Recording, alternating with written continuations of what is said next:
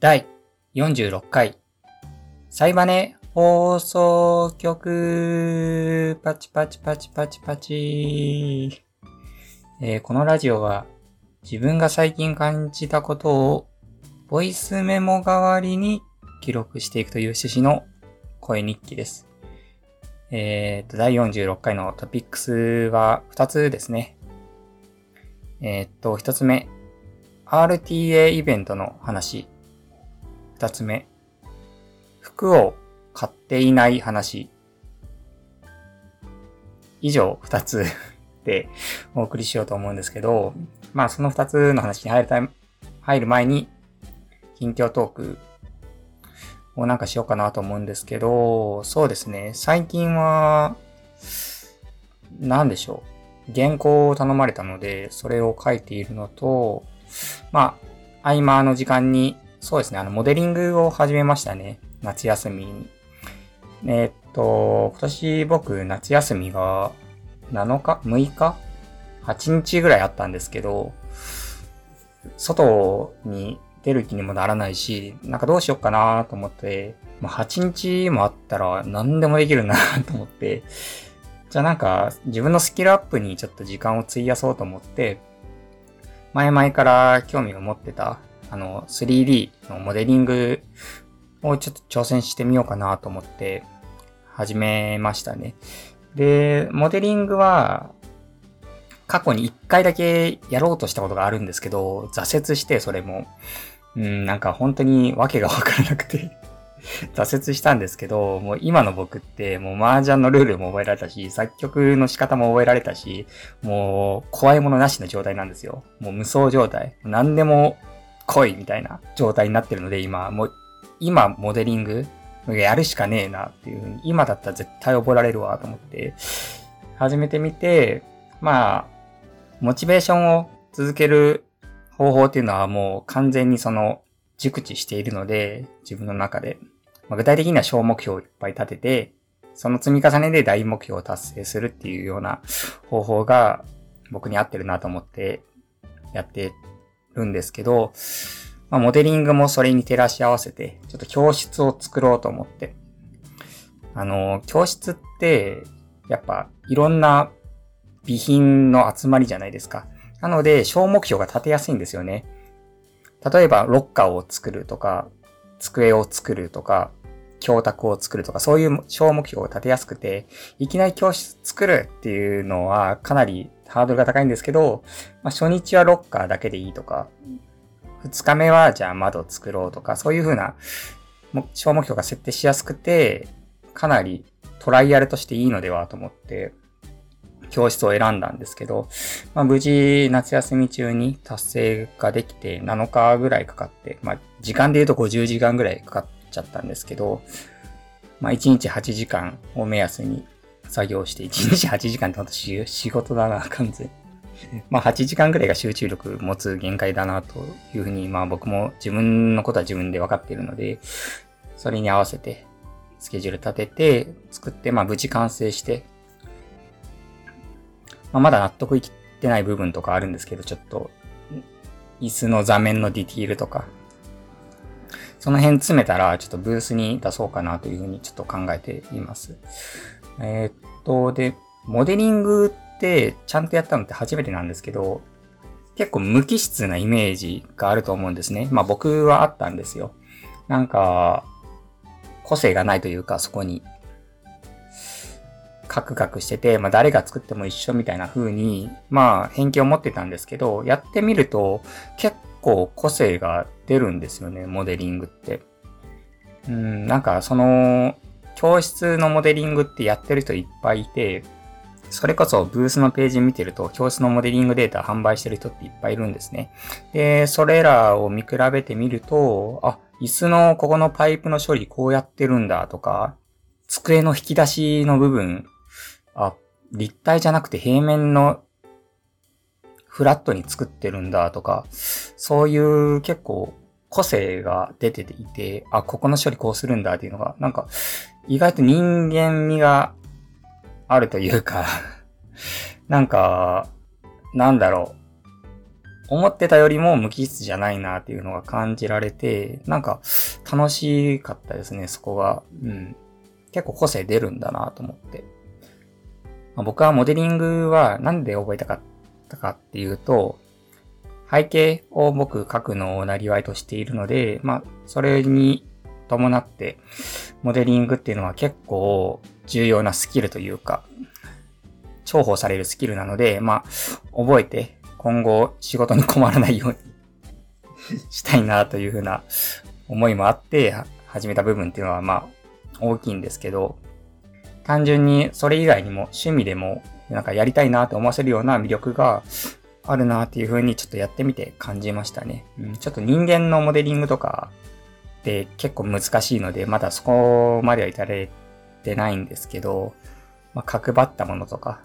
それこそ教室とか、まあなんかビル群とか、まあ手書きで書くのが難しいものについては、ちょっとモデリングで作って、ちょっと自分の絵に活かしていきたいなというふうに、ちょっと思ってます。思いました。という感じで、まあ近況はそのぐらいですかね。じゃあ早速一つ目のトピックスに移りますね。えー、っと、RTA イベントの話えっと、RTA イベントが最近ありまして、あの、僕それを見ていたんですよね。で、それがすごく楽しかったので、ちょっとそれの感想というか、楽しかったという話をちょっと誰かにしたいなと思って、ちょっとこの場を借りて話させていただこうかなって思うんですけど、RTA ってそもそも何かっていうのはご存知ですかね？この聞いてる皆さんは。まあ、リアルタイムアタックの略で、まあ、ゲームとかをプレイして、いかに早くクリアできるかっていうのを競うような競技のことを RTA っていう風に言うんですね。で、似たようなもので、タス動画っていうのが聞いたことある人多いかなって思うんですよね。タス、tas って書いてタス。で、それって、それとの違いっていうのがもちろんあって、タス動画っていうのは、まあ、タスっていうのが、ちょっと何の略だったかな？ちょっと調べますか？ちょっとすいません。タス、タス、タスって何の略なんだろう？知らないな、そういえば。ツールアシステッドスピードランの略らしいです。で、これって、なんかエミュレーター上の操作をしているんですよね、タスって。エミュレーターの説明っていうのはちょっと難しいんですけど、まあなんでしょう、ファミコンとかをパソコンとかでもやるみたいなシステムで、まあ、好きなとこでセーブできたりとか、なんかもうスローモーションでプレイできたりとか、まあ、いろいろな、普通実機ではプレイできないようなプレイスタイルでできるようなシステムなんですよね。ちょっと間違ってるかもしれませんが、大体そんな感じのシステムです。エミュレーターっていうのは。で、そのエミュレーター上でプレイして、超絶プレイをするっていうのがタス動画っていうもので、つまり、ものすっごい、なんでしょう、1フレームの技とかをやってはいるんですけど、実際はスローモーションでプレイしてやってるから、まあ、実際誰でもできるみたいなのがタスなんですよね。うん。それに対して RTA、リアルタイムアタックっていうのは、人間が実際に実機のプレイで、例えばスーパーファミコンのゲームなら、スーパーファミコンの本体とコントローラーを持って、実際にプレイしてタイムを競うっていうところで、これの魅力っていうのがタスとは違って、すごく人間味のあるプレイになるんですよね。タスって絶対にミスらないんですけど、RTA の方は緊張とかしてちょっとミスってしまうとか、そういう人間味が熱いんですよね。なんかっていうような魅力があって、僕はタスも好きなんですけど、まあ、RTA はもっと好きで、それのイベントが、この夏休みの間にあったんですよね。えっと、RTA in Japan っていうイベントが毎年2回あるんですけど、夏と冬、まあコミケみたいな感じで夏と冬にあるんですけど、僕はそのイベントを去年、いや今年かな？今年に知って、友達に教えてもらって、まあ、その原価オタクスペースのメンバーに教えてもらって、知って、あの、アーカイブとかを見ていたんですけど、リアルタイムで、そのイベントを視聴できるっていうのは、今回が初めてで、それはすごい楽しかったんですよ。で、どういうイベントかっていうと、まあ、RTA をやるイベントなんですけど、なんて言えばいいんだろうな。まあ、いろんなゲームの RTA を入れ替わり立ち替わり、いろんな人がやっていって、おーすげえ、おーすげえ っていう、そういうイベントなんですけど、解説とかしながらやってくれるイベントで、本当にそれが3日間ぐらいあったのかな ?RTA in Japan に関しては。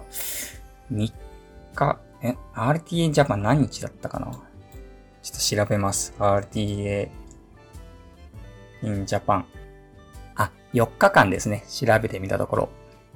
で、僕はその4日間もう本当に釘付けで、もう寝る間を惜しんで、もうずっと見てたんですけど、いや、本当にどれも面白くて、うん。で、この RTA in Japan っていうイベントが終わった後、もう RTA イベントがあって、翌日に。それが SGDQ っていうイベントで、まあ、サマーゲームズダウンクイックっていうイベントなんですけど、これはどういうイベントかっていうと、まあ、同じく、あの、RTA のイベントなんですけど、その RTA in Japan の元ネタになったイベントで、まあ、海外のイベントなんですね。海外のすっごい大規模なチャリティーイベントの RTA で、まあ、これも今年7日間ぐらいあったんですよね。もう規模がすごくて、世界中のプレイヤーが集まって RTA を披露するっていうイベントで、まあそのチャリティーイベントでさっきも言いましたけど、あのチャリティーで集まった合計金額が200万ドル以上。で、まあ日本円でしたらだいたい21億ぐらい。で、もう本当にそんなでかいんみたいな。それはなんか国境なき医師団っていうところに寄付されるみたいなんですけど、国境なき医師団に寄付された額で一番高いのがこのイベントの寄付金らしいですよね。まあ、そのぐらい本当大きなイベントで、まあ、そっちも、まあ、海外のイベントではあるんですけど、日本人の解説とかがちゃんとついていて、日本でもリストリーミングされていて、見てたんですよ。なので本当に僕、11日間ぐらいずっと RT イベント を見て過ごしていて、この夏。本当にそれがね、めちゃくちゃ楽しいんですよ。で、ね、やっぱ何が楽しいかっていうと、その RTS そのものの魅力っていうのがもちろんあるんですよ。あるんですけど、その、超絶プレイとか、もう本当にスポーツを見ているような、こんなん絶対できないすげえっていう、こう熱狂するような熱を帯びた良さっていうのもあるんですけど、何よりも僕は魅力を感じている部分っていうのがあって、それが、なんかコミュニティのあったかさなんですよね。すごく皆さん優しいというか、まあもちろんなんか過激な発言はモデレーターによってこうパーンってバンされるっていう ちゃんと検閲がされてるっていうのもあるんですけど、まあそんなされていなくてもすごくあったかいコメントが多くて、例えばやっぱりこういう大規模なイベントですから、スケジュールがめっちゃ押したりとかするんですよね。そのね、さっき言った海外の方の RT イベントで言うともう、いきなり最初から3時間を押してるみたいな そもそも時間通りに始まっていないみたいなところがあって、それってすごく多分運営側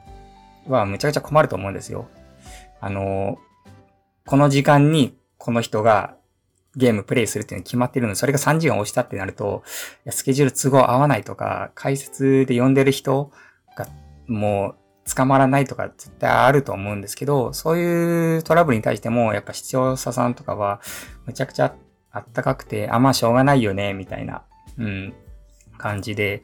RTA Japan の方で言うと、規定のタイムに、タイム内でクリアできなかったゲームがあって、それですごい時間が押しちゃったってことがあったんですよ。そのそれは野球ゲームだったんですけど、まあそういうトラブルに対しても、やっぱり、まあ、ナイター中継でね、番組が遅れるのはよくあることだからみたいな そういうなんかテレビのナイター中継みたいなのになぞらえて、茶化してたりして、まあ、笑いのネタにしてたりとか、なんかそういう誰もなんかそこを責める人っていうのはいなくて、少なくとも僕が見てる限りでは、うん。なんかそういうところがすごく大人だなっていうか、そのコミュニティのあったかさっていうのが、すごいなんか魅力的に僕が映って、あ、なんかここで RTA、ここに混ざって僕もなんか RTA やりたいなっていう風になんか思わせてくれるような、そんな魅力があったんですよね。うん、なので本当に今僕すっごい RTA にを見るのにハマっていて、なんかもう毎日今見てますね。その、今言った RTA in Japan とか海外の SGDQ っていうイベントも24時間やってるんですよ。24時間なの、それをな、10日間合計でやってて、まあ当然僕も寝ないといけないので、深夜帯とか見れてないんですよ。なので、それは、まあ、全部アーカイブが上がってるので、今それを消化しているっていう感じで、もう本当にイベントから開始したら僕本当に2週間以上ずっと RTA の動画を見続けているっていうような状況で、本当にすごくハマってるんですよね。なんか、本当やりたいなって RTA。なんかいいゲームないかなっていう風に思ってるぐらいなんですけど、うん。まあ、そんな感じでちょっと RTA 楽しいのでおすすめですっていう話でした。えっ、ー、と、RTA in Japan に関しては、年に2回あるっていうふうに最近もう話したんですけど、まあ、今年も年末にやることが決まっているみたいで、まあ、普段はオフラインイベントなんですけど、まあ、会場を借りてそこでみんなが RTA 披露しているのを、まあ、ネットでも中継しているみたいな形なんですけど、まあ、今年はちょっとオンラインになってしまったみたいで、まあ、オンライン上でってことにはなるんですけど、まあ、開催自体はされるみたいなので、大変ありがたいことにそれをちょっと楽しみにして、今年も頑張ろうっていう 気持ちです。じゃあ、えー、っと、二つ目ですね。服を買っていない話。あのー、まあ、これは最近服を買っていないっていう話なんですけど、僕、服がすごい好きで、毎月毎月服を買っているんですよ。もう服を買うために仕事しているぐらいな気持ちで、給料のほぼほぼ服に費やしているみたいな 生活なんですけど、まあ、最近は本当に服を買わなくなってしまって、っていうのも、やっぱり出かけないからなんですよね。うん。僕が服を買うときって、基本的に誰かと会うときなんですよ。誰かと遊ぼうっていう予定が立ちましたと。じゃあ、その遊ぶ時に着ていく服をなんか買おうっていう感じで、だから人と会うたびに僕は服を買っているっていうような感じだったんですね。あんまり持ってる服を着ていくってことはなくて、基本的に。なんかやっぱり新しい服の方が自分のテンションも上がりますし、テンション上がってる方が遊ぶの楽しいですから、まあ、そういう心持ちで服を買っていたんですけど、もう本当に遊びに行かないので、最近は出かけないですし、そうなると、びっくりするほど服を買わなくて、これなんかやばいなと思ってなんか 別にやばくはないんですけど、なんかアパレルをちょっとやっぱ応援したいという気持ちもありますし、服好きですから、服を買いたい気持ちはあるんですけど、服を買う動機がなくて、なんか本当に部屋着とか靴下とかそんなんばっかり買ってるんですけど、なんか皆さんは服を買ってますかね、最近。どうですかね？やっぱり厳しいらしいんですけど、今のご時世。アパレル業界って。あの、僕、第39回のラジオだったかな？で、なんかすごいユニクロ U の話をすごく語っていた回があったんですけど、あの、ユニクロ U っていうのは、まあ、ユニクロの中のブランド内ブランドっていうんですかね。まあ、なんか、ルメールさんっていうデザイナーを呼んで、そのデザイナーさんが作った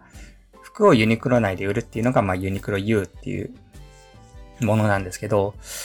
それが年に2回あるんですよね。ユニクロ U の服って。年に2回発売されて、春夏で1回で、秋冬で2回目なんですよ。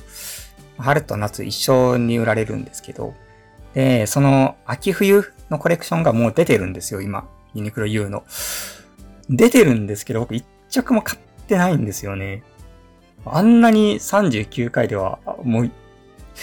もうエアリズムコットンオーバーサイズ T シャツも最高だぜみたいなことをめちゃくちゃ語っていたのにもかかわらず、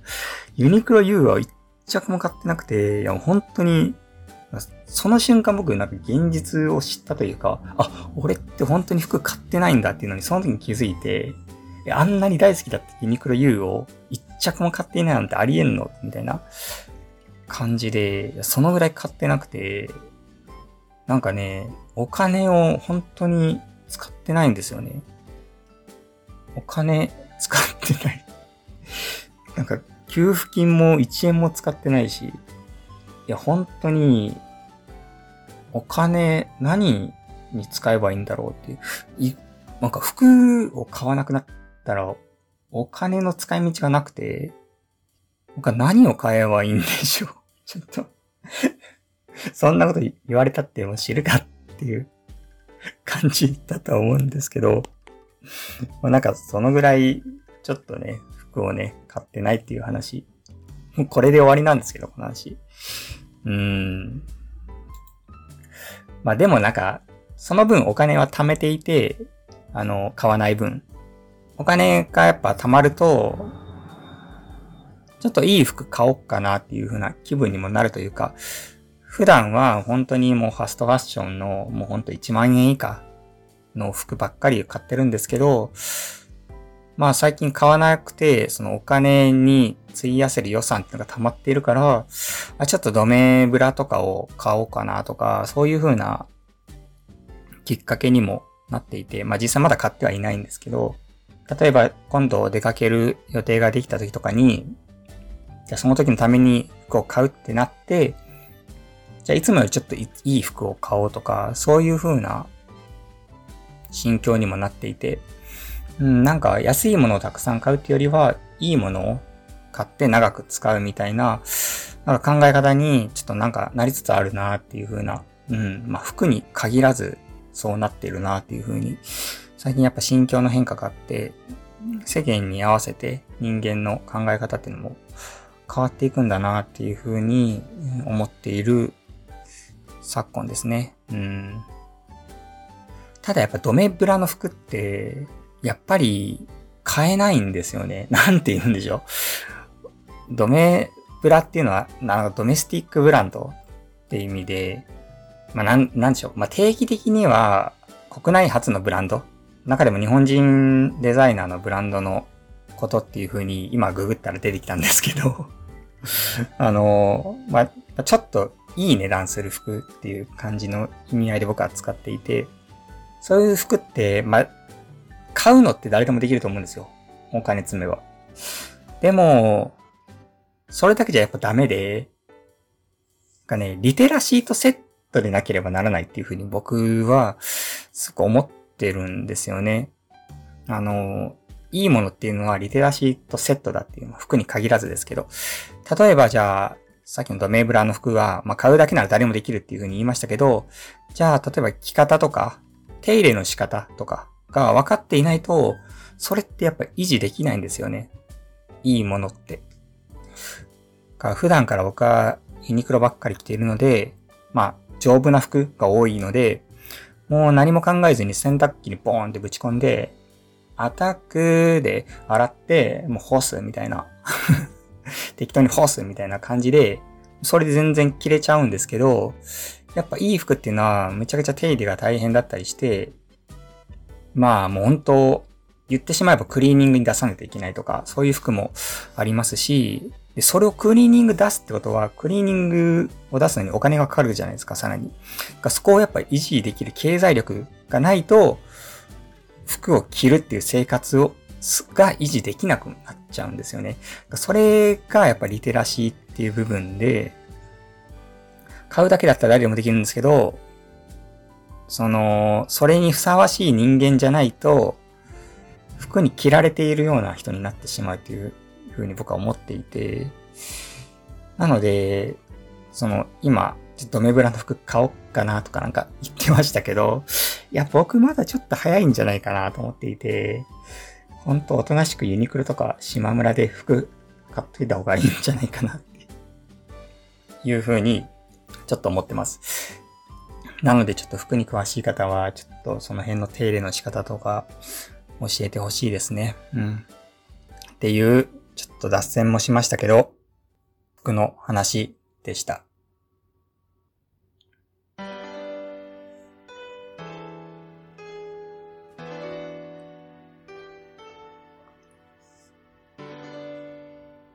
エンディングです。第45、6回はいかがでしたでしょうか？まあなんか、より中身がない話というか、本当に僕の感想をただ述べてるだけの話で、今回は、よりファミレスでダベってる感が出てたんじゃないかなと思います。あの、前回は何話したっけ？そう、キャンプの話をしてたんですよね。キャンプが難しいって話をしていて、まあ、それは結構人間関係っていうか、初対面の相手とキャンプでうまくやるっていうのが難しいって話をしていて、いたんですけど、あの、その話に対して、あの、コメントをありがたくもいただいておりますので、ちょっとご紹介させていただきます。カエデバクズハさんからですね、コメントありがとうございます。えー、っと、キャンプの話、ほんとわかります。キャンプ一家だったので、腹の中にいる時からキャンプしてたせいか、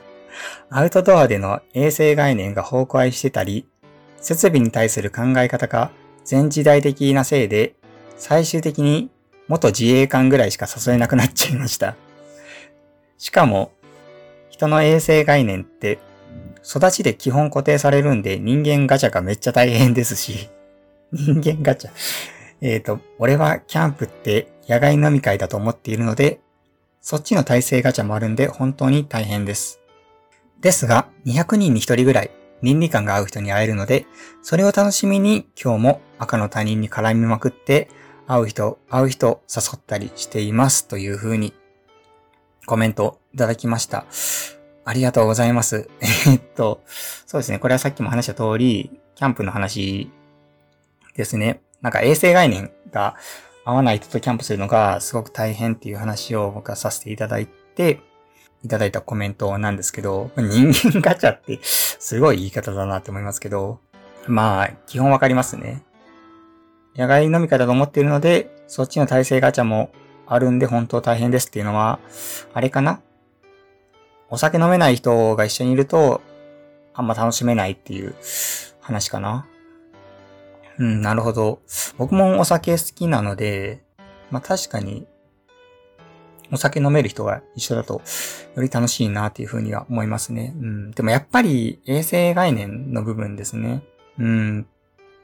僕は前回、えー、っと、なんか生肉を切る包丁とそれ以外を切る包丁を分けるっていう人に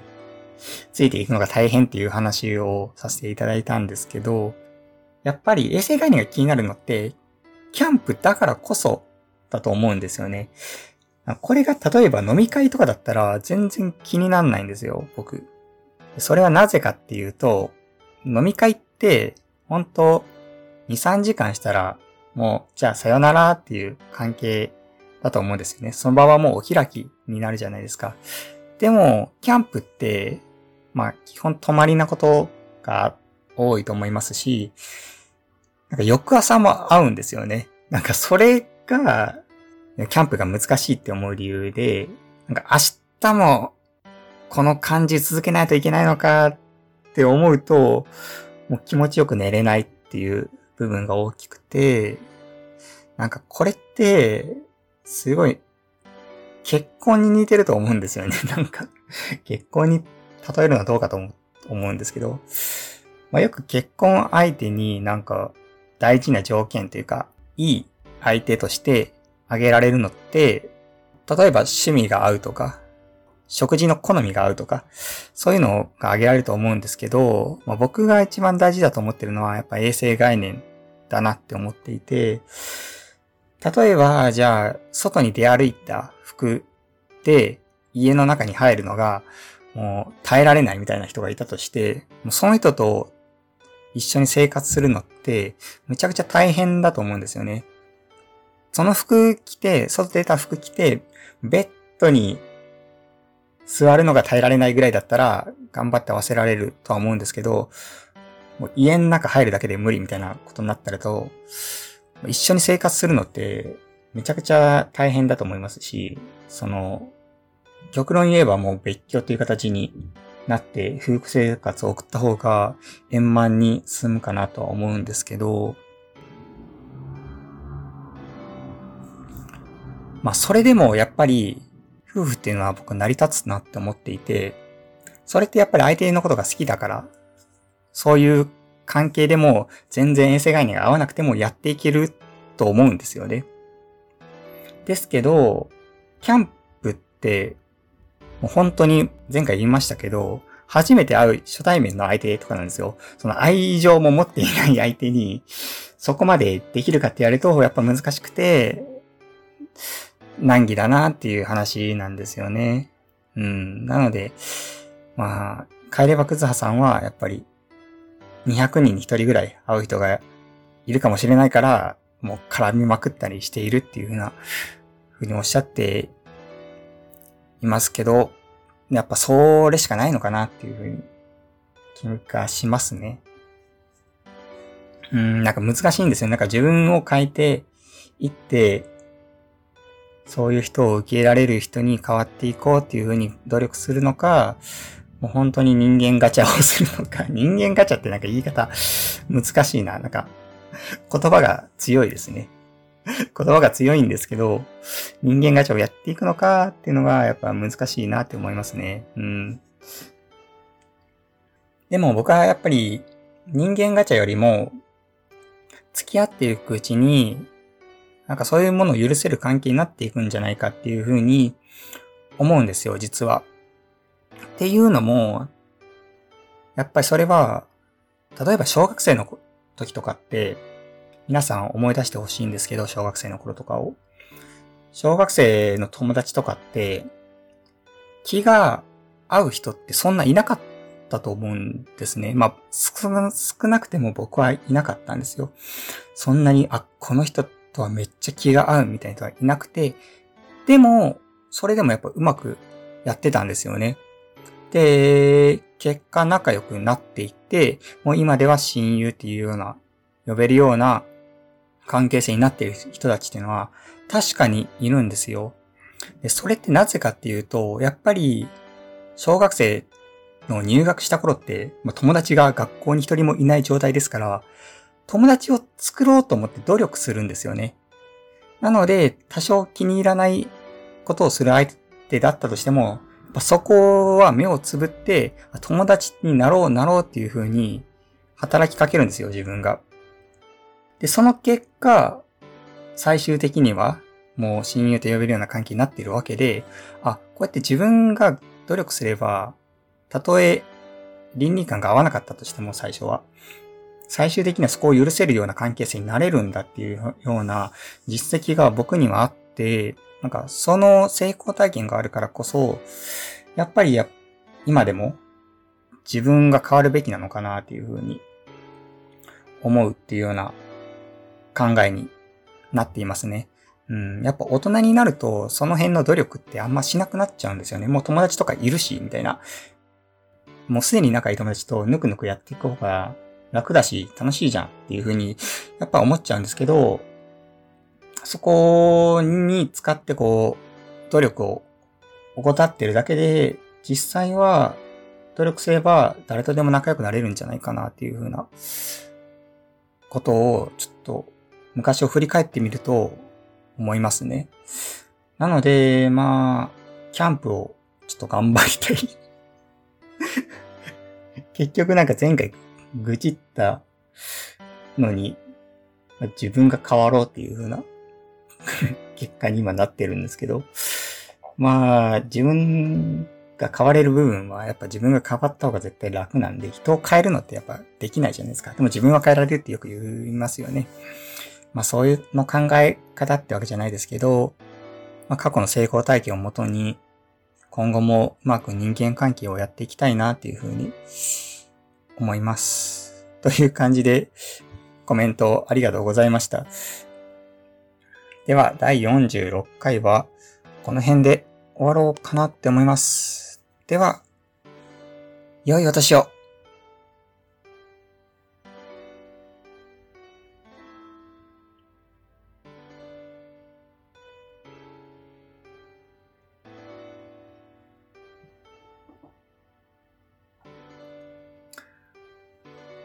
いや、あの、今日僕、このラジオって、普段は結構朝収録することが多いんですけど、今日に限っては、夜 に収録していて、もう今めちゃくちゃ酔っ払ってるんですよね。うん。もうストロングスタイル状態で今。なので、ちょっとこれ、この後僕編集するんですけど、この音声を。ちょっと編集作業は怖いですね。なんか、聞くに耐えるものになってるかなっていう。むちゃくちゃ早口になってんじゃねえかなみたいな。まあ普段から早口なんですけど、それ以上になってるんじゃないかなと思って。でもなんか前回、すごく自分の意見をちゃんと言うみたいなことを言ったばかりなので、まあ酔ってるぐらいが自分の意見も言いやすいのかなっていうふうな気もしていて、まあ案外悪くないのかもしれないですね。ちょっとまあ、これを聞いてる皆さんがどうも感じたかはわからないですけど ちょっと酔ってて聞くに耐えないものになっていたら申し訳ないです。ご了承ください。うん。というわけでさようなら。おやすみなさい。